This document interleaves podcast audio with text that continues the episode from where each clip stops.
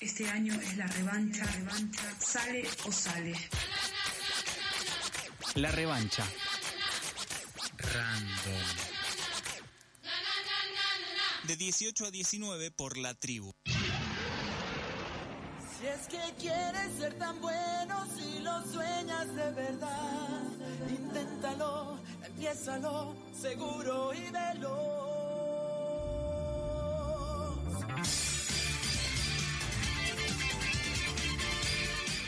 ¿Qué te pasa, Blas? Hiciste caras. me suena, me suena ¿Te muy suena de conocido. algo? Sí.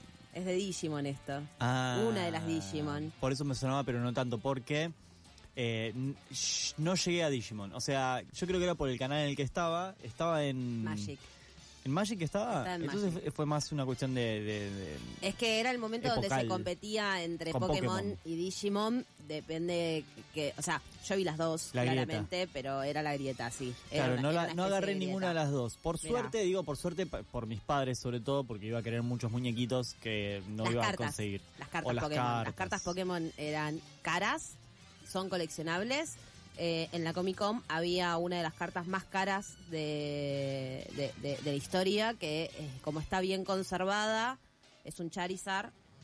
Si no lo Charizard es la tortuguita con el. No, Charizard es el que es como un dragón, Sí. que es la última evolución, o sea, el más, el más grande, con alas y qué sé yo, que está como emplateado y esa carta vale muchos millones de dólares. ¿Millones de está- dólares? Y no está a la venta. ¿Y estaba en la Comic Con? Y estaba en la Comic Con. ¿Y no la saqueamos para, no sé, pagar la deuda? No se puede, no se puede hacer todo eso, pero eh, hay un mundillo dentro de, de- de- de la cultura japonesa y del anime y de los mangas que eh, sale plata. Bien, eso que estás escuchando a manera de introducción es Mika Antelo Lemos con su columna de recomendaciones random que hoy va a virar en torno a mitos y verdades sobre esa porción de la cultura japonesa, podríamos decir, que tienen que ver con el manga y el anime. Sí, porque hablábamos un poco de que la cultura japonesa es, es interesante por, por su antigüedad, pero también es interesante por esos avances tecnológicos que hay en Japón y que terminan combinándose con esa cultura ancestral y conviven de una forma muy armoniosa. Lo mismo sucede con el manga y con el anime. Bien. ¿sí? En sus inicios, la animación japonesa recibió el nombre de Senga que literalmente significa películas de líneas dibujadas, y más tarde, eh, sobre 1960, pasó a llamarse Animation, que, eh, que de ahí viene la abreviación de anime. Bien. Podemos decir que el anime es un medio de gran expansión en Japón, siendo al tiempo un producto de entretenimiento comercial y cultural, lo que ha ocasionado un fenómeno cultural en masas y una forma de arte tecnológico. Hoy en este capítulo vamos de, de recomendaciones random vamos a derribar mitos y verdades de la cultura otaku. Bien, mitos y verdades de la, cultura otaku, empezando por... El anime es para hombres, heterosis y sin, sin relaciones. La frase textual no fue esa, pero No, hicimos Virgo. una... Sí, esa Bien. fue la, esa fue la, la frase. Como Virgo, eh, de- de- como- ¿cuál es el sol, no? Sol en Virgo, eh, puedo decir eso, sin que la población eh, virginiana se sienta afectada. Me parece bien. Eh, vamos a decir que es falso. Si bien hay una gran cantidad de hombres que consumen anime, eh, vamos también a decir que eh, es algo que permite, o sea, esta, esta cultura permite que diferentes personas puedan disfrutar del contenido y vamos a hablar de una de las divisiones, hay varias divisiones dentro del anime, pero vamos a nombrar algunos de los géneros que hay dentro de- del anime como para que ustedes se den una idea dón- a dónde va apuntando cada, cada nicho, digamos, de alguna forma. Bien. Eh, el primer, esta clasificación está dividida en Kodomo, que literalmente significa niño, y es un anime que está enfocado al público infantil. Por ejemplo, dentro de eso entra, por ejemplo, mi vecino Totoro. Bien, Pokémon entraría ahí. No, Pokémon no entra ahí. Pokémon entra dentro de la siguiente calificación, que es la que donde más entran, o sea, la mayoría de los anime entran dentro de esta clasificación, que son los shonen, que literalmente significa chico o muchacho y eh, es un anime para chicos adolescentes o preadolescentes protagonizados por un chico adolescente en el que suele haber elementos mágicos y combates de todo tipo. Acá entran la mayoría de los anime comerciales, por ejemplo Dragon Ball, Digimon, Demon Slayer, em, y se van a dar cuenta que es un shonen porque está relatando la historia del héroe. Ahí va, el, cami- el famoso el- camino del El héroe. famoso camino del héroe es, es un shonen y lo otro que tiene que normalmente medio que a, a- a ver para quienes vemos anime puede ser lo aburrido del shonen es que ya sabes que va a ganar el héroe. Sí, bueno, pero. O sea, vos gusta. sabes que gana el héroe.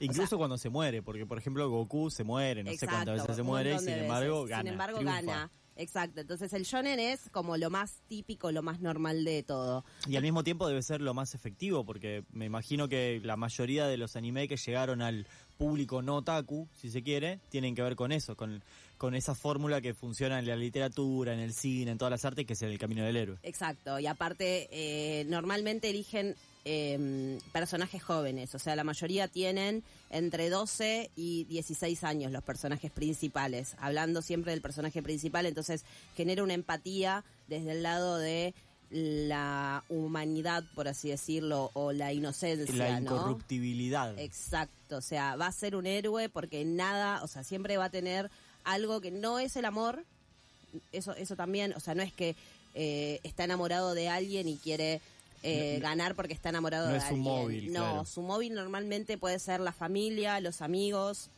Mm. viene más El por honor. ese lado. El honor también.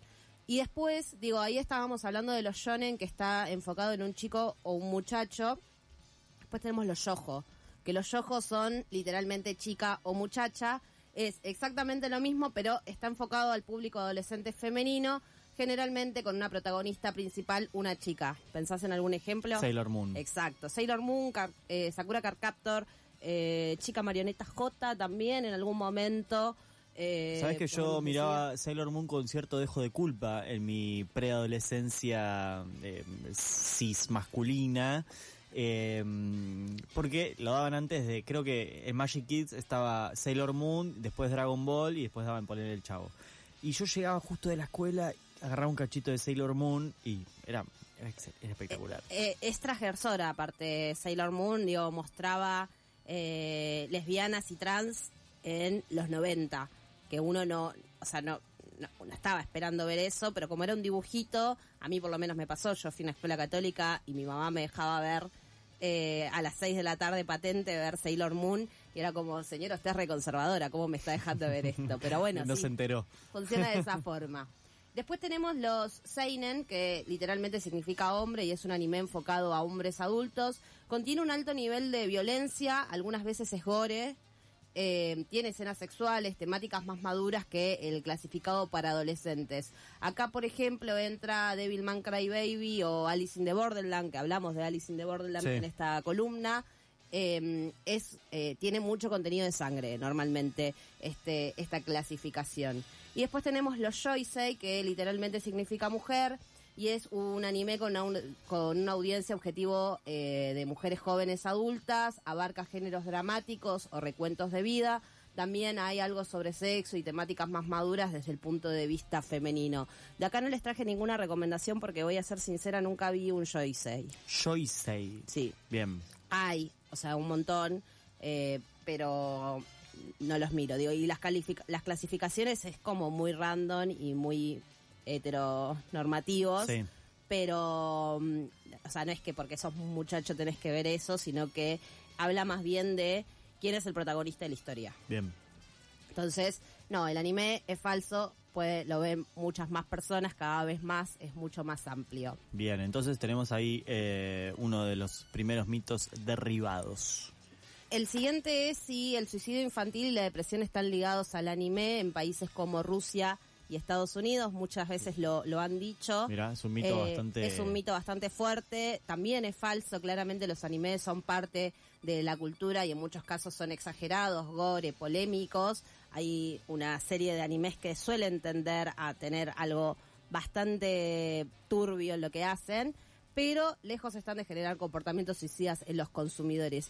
Y hay que tener en cuenta que el anime es uno de los pocos entretenimientos de masas que ve a la salud mental como una variable en las decisiones o vivencias de los personajes. Así que no, no tiene tanto una relación desde ese lado. Bien. Siguiente mito o verdad, los protagonistas siempre tienen los padres muertos. Esto es falso, aunque sí es cierto que muchos animes construyen el camino del héroe a partir de la muerte de los padres. Sí, pero eso no solo pasa en el anime, digamos, es como un disparador para configurar un personaje en cualquier, eh, digamos, Sí, el anime, el anime lo suele, lo suele usar demasiado. Ahí va. O sea, es una, medio, o sea, medio que abusan. Lo he visto también en películas eh, japonesas. Hay una película que creería que es japonesa, no quiero pecar de occidentalista, que se llama, bueno, no me lo voy a acordar ahora, pero venía por ese lado también. A veces pasa. Eh, para mí es, un recurso que ellos usan demasiado porque también eh, son bastante fríos los japoneses en muchos aspectos, entonces a veces lo que les pasa es que usan ese e- eso para como para construir algo que no es real. Digo, lo mismo pasa con los ojos. Vieron los ojos grandes que tienen los anime, es porque ellos tienen ojos pequeños, entonces dibujan algo a lo que les gustaría aspirar en muchos casos. Siguiente mito o verdad, el crecimiento, el creciente aumento de colas de zorros, orejas y otros artículos en self shop o como accesorios del cine de adultos está ligado a series como Bizarre o y otros y otros animes. Verdad, verdad. Eh, verdadero. Verdadero, Claramente total. es verdadero. Eh, bueno, está no- bien. a ver, no podemos asegurar que los fetiches hayan nacido en este ámbito, pero sí eh, se potenció con algunos anime que tienen eh, estos personajes que son mitad humanos, mitad bestias. Hay mucho hentai que, que juega mucho con, eso y obviamente que el Zep Shop y todo ese contenido se fue a- abusando un poco de, de- de todo esto. Siguiente mito o verdad, si te cae bien un personaje secundario y le dan un capítulo basado, eh, un capítulo entero de su pasado, se muere. Y eso también es verdadero. No comprobado al 100%, pero eh, el anime tiende a tener ese tipo de acciones. Te enganchas con un personaje para que se muera. Bien. Y esto no es algo que nace en Game of Thrones, sino que, eh, o sea, Game of Thrones no es el, el precursor de eh, que te enamores de un personaje y se muera. Es más, en el anime Eh, eh, Game of Thrones la, la llevó al extremo. la llevó al extremo. No sé, ¿eh? Mira, en el anime eh, me ha pasado de engancharme con un personaje, pero cebada con un personaje porque aparte aparecía en el opening, aparecía en el ending, aparecía por todos lados el personaje y a la mitad de la temporada lo matan, Bien, mitad de temporada. de la primera temporada. Y ahí te quedas ahí como y vos te quedás como, ¿por huérfana. qué? ¿Por qué hiciste esto? O sea, ¿para qué me mostraste el personaje en todos lados? No tiene ningún tipo de sentido. Así que sí, normalmente, y más si te muestran un capítulo de su pasado. Bien. O sea, si te muestran un capítulo del pasado, normalmente es que lo van a matar. Hay algunos así como esas pe- pequeños, no sé si son easter eggs o como avisos de lo que va a pasar. Es como, como las películas cuando dice, bueno, yo me voy, pero cuando vol- cuando vuelva vamos a... Y sabes que no va a volver. Lo dijo y ya está, no va a volver. está, no va a volver, no va a pasar. Eh, no todo anime es un shonen o isekai, por más que eso sea lo más visible para nosotros, era un poco de lo que hablábamos antes, esto es verdadero, hablamos más arriba de una de las posibles formas de categorizar al anime, pero hay muchas más, Eh, por suerte no, no todo es shonen en esta vida, hay muchas muchas eh, muchas otras formas de ver anime eh, y, y acá es donde, donde jugamos un poco el anime quieran o no, revisen, o sea, si, si sus hijos, hijas, eh, hijes ven anime, les sugiero que revisen el anime que están que está viendo sus hijos. Eh, no porque haya, no porque sea malo ver anime, sino porque hay mucho contenido de anime que parece que es para, para niños y niñas y después tiene una sarta de, de sangre dando vueltas por todos lados y que salpica por todos lados que no está buena. Eh, y para terminar, vamos a hablar de si todos los anime tienen escenas en una playa. Ah, sí. Bueno, eso nos, esto estuvimos... Yo, yo diría que es falso. Bueno, vamos a decir que es verdadero. ¿Sí? Yo hoy lo ¿En Dragon debatí. Ball hay escenas en la playa? Sí, ahora, ah, sí, acordate que viven en una isla. Ah, Sí. claro, claro. Viven en una isla. Pero más allá de Sí, eso, hay escenas en playa. eh, yo estuve debatiendo porque yo encontré un anime que no lo tiene, pero no importa. Debe no haber vamos a varios que llegar. no lo tienen. No vamos a llegar a esa discusión. Lo que tienen que tener en cuenta es que para hacer un capítulo de playa se necesita esto. Tiene que ocurrir en una playa o en un cuerpo de agua. ¿Sí? Puede ser eh, islas termales, pueden ser eh, baños, vieron que hay, en, en Japón hay muchos baños públicos, así que puede suceder esto en baños públicos. Eh, tiene que tener a la mayoría del elenco, eh, no tener necesariamente una relación con la historia y sí o sí tiene que tener fanservice.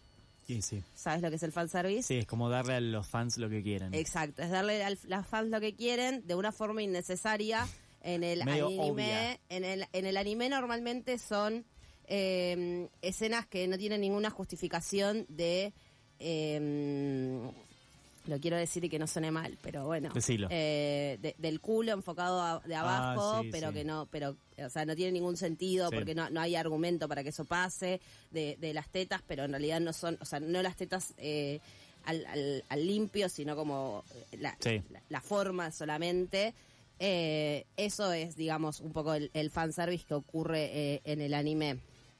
Eh, en Japón a estos capítulos se los llama eh, traje de baño, que aunque usted no lo crea, es una referencia a los Simpsons. No me digas. Sí. por- ¿Cómo, ¿Cómo es una referencia desde del anime a los Simpsons? A los Simpsons. O sea, es Eso- algo relativamente reciente. De Eh, los- esto, nace, esto nace en 1981, que se comenzó a gestar en el anime eh, este tipo de capítulos y se hicieron de moda años más tarde. En los 90 se popularizó el capítulo de playa como una contraparte a las censuras televisi- televisivas que sufría el anime. Bien. Porque así como nosotros vemos el anime hoy, que lo podemos streamear y podemos buscar el anime, no llegaba a Latinoamérica y a Estados Unidos de la misma forma. En Estados Unidos el anime sufrió una censura bastante grosera. eh, en Latinoamérica no tanto, pero iba ahí, ¿no? Iba, iba jugando un poco cómo, cómo iba manejándose eso. Y otro dato curioso es que los capítulos de la playa se clasifican según su relación con la trama. ¿Qué quiere decir esto? Que puede haber capítulos en la playa, o sea, capítulos de playa, mal, mal dicho playa, porque hablábamos esto, ¿no? Playa o cuerpo de agua, eh, puede estar jugando de alguna forma tal que eh, sea para distender. Digo, veníamos de batalla, batalla, batalla, batalla, batalla, eh, mucho contenido gráfico y distendemos con un capítulo de playa o forma parte importante de la, de la trama. Para terminar, eh, yo me traje una remera muy divertida hoy. Para, déjame eh, que yo eh, te pueda preguntar por este, por este mito que se ve mucho en redes sociales, sí, hay muchos memes, imágenes muy espantosas que dice, o más o menos que abrevan en el sentido, los otakus no se bañan. Bueno, eh, vamos a decir lo que eh, eh, es un mito, eh, claramente es un mito, no, no, no, es, no es verdadero que los otakus no nos bañamos. Me, siento parte de la comunidad otaku, así que lo, lo, lo afirmo de esa forma. Si hay una realidad, los trajes de mm, para hacer cosplay son eh, difíciles de lavar. Porque es sintético o qué, no, entiendo. Porque a veces, digo, hay muchos que están hechos a mano, hay muchos que están, eh, digo, que, que son grandes para meterlos adentro de, algún lugar. Eh, las convenciones son de- muy largas, llevan mucho tiempo. Entonces, muchas veces lo que sucede es, es eso, es que, eh, en en el- o sea, que no pueden lavarlo, digamos, ¿no? O sea, hay una imposibilidad para, para lavar esos trajes. Entonces, suceden estas cosas, ¿no? Eh, el ot- y también ese mito, o sea, está un poco relacionado con el primer mito que hablábamos, de que son hombres heterosis los que ven los que ven anime, que se la pasan en la computadora, digo, está muy relacionado con el gaming también, o sea, Claro. eh, entonces uno... Quizás el problema es que tiene esta, este tipo de memes es más con la adolescencia como un lugar de desapego hacia las normas de higiene em, sociales y no tanto con los consumos culturales. Exacto. Después habíamos eh, traje traje dos perlitas que hay que habría, o sea, las, las podemos las podemos ampliar en algún momento, pero que son un poco más más complejas de seguir, que es, por ejemplo, que hay varios animes que tienen creadores fantasmas. Como no hay una, un No humano, sabe- a ver, como que no se sabe quién quién es el autor. más del tipo anónimo. veces, claro. Hay eh, Death Note, por ejemplo, es uno de esos animes que no se sabe quién lo creó. Death O sea, Note es una que llegó a serie de Netflix, tuvo una adaptación en tuvo una adaptación live en, action. en live action. eh, es una serie que la pueden ver en Netflix. eh, es, es una de mis tres favoritas, está dentro de mi top 3 de, de anime para ver, así que les recomiendo. Es más, mis top 3, si, si me permiten, están dentro de Netflix y se pueden ver tranquilamente. Eh, hay una que tiene un, un pequeño problema, pero vamos a arrancar al revés. Dead Note es para mí dentro de mi top 3 la tercera. Eh, no es un shonen, está dentro de los de- del género, ya, ya, ya vuelvo porque no me lo voy a acordar ahora de memoria. Eh, está de los seinen, dentro de los seinen porque eh, son personajes adultos y habla de la muerte y bueno, habla mucho de la muerte, hay investigadores y demás, Note está dentro de ese, de ese grupito. Eh, y la pueden ver en Netflix. Full Metal Alchemist también la pueden ver en, Netflix. sobre Es todo un- ¿Tiene eh, como una remake o una nueva temporada? En realidad no, en realidad tenés dos, dos versiones, una que es Full Metal Alchemist como suena, y después está Full Metal Alchemist Brotherhood, que es la serie, digamos, eh, la, la mejor serie. Una está hecha antes de que se termine el manga y Brotherhood está hecha cuando se terminó el manga. Entonces es recomendable ver Brotherhood, no tanto la anterior porque medio que el final lo, lo dibujan. Y si quieren ver un buen anime, vean Evangelion, Claro que sí. que claramente está en Netflix. También las tres están en Netflix para ver. Evangelion, el único problema que tiene es que le han sacado su gran ending, que ese ending está muy relacionado con eh, una gran canción que es Fly, eh, Fly Me to the Moon. Y Netflix no compró los derechos. Mal ahí. Mal ahí. Mika con sus recomendaciones random.